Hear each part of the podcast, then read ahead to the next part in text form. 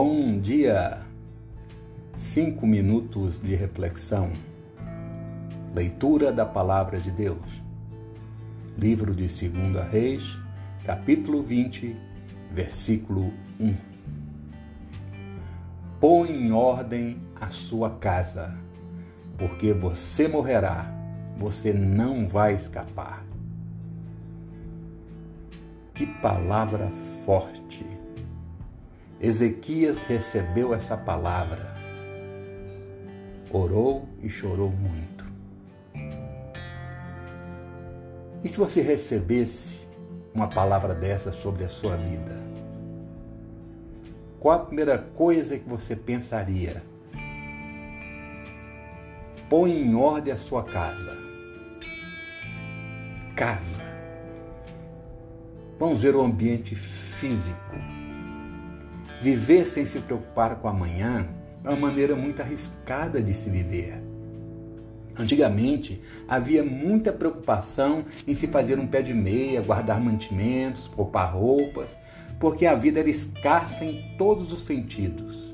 Vivia-se pouco, morria-se abruptamente. Não havia medicações ao alcance de todos. A preservação era necessária. Um exemplo simples a criança, ao nascer, ficava resguardada em casa durante 40 dias. A mulher também tinha o resguardo, onde ficavam em repouso, e a canja de galinha era o melhor remédio para a sua recuperação. Os documentos quase não existiam.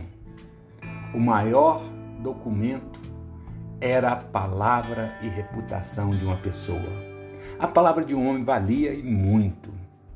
A vida religiosa de um homem era muito observada também, pelo comportamento, pelas decisões e pela assiduidade ao culto coletivo, ao menos que fossem datas especiais. Com a Revolução Industrial e as grandes guerras, acelerou-se a criação de novos produtos e insumos, bem como a quantidade produzida meios de transporte, comunicação, moradia, saúde e a valorização da ciência cresceram assustadoramente.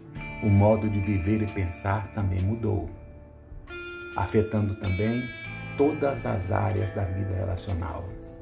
Os bens ficaram escondidos ou estocados em contas, bancos, cartórios, em nome de outros, e os documentos agora valem infinitamente mais que a palavra. E nós tivemos que nos adaptar a essa realidade. A transição foi muito rápida, muito mais que o desejável. Foi assim a geração dos meus antepassados, até próximo ao meu pai. E na minha geração já se aproveitava dos novos tempos. Por que eu falo isso? Porque os dias são maus. Os dias são maus. Nunca a morte esteve tão perto de cada um de nós. E quem vive com a sua vida desorganizada, sem transparência, pode deixar os que ficam em dificuldades. Pense no caso de sua falta.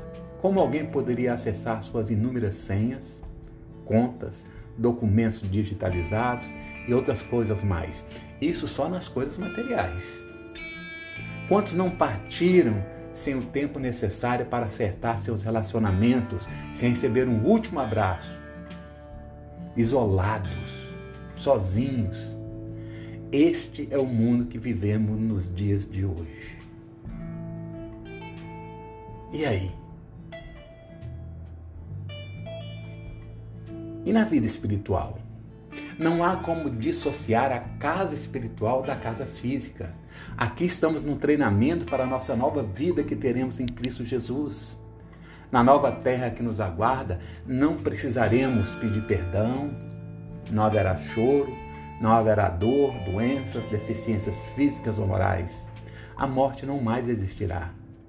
Então, aqui é que estamos aprendendo a perdoar, a respeitar, a ser honesto, fiel, onde treinamos nossa fé, onde fortalecemos nossa esperança, aprendemos a amar e a viver em família.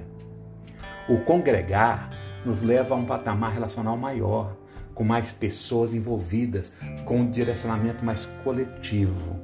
Então hoje tudo é um treinamento. Tudo é um treinamento. E precisamos ficar espertos. Põe em ordem a sua casa. Continuaremos sobre isso mais tarde. Tenha um bom dia.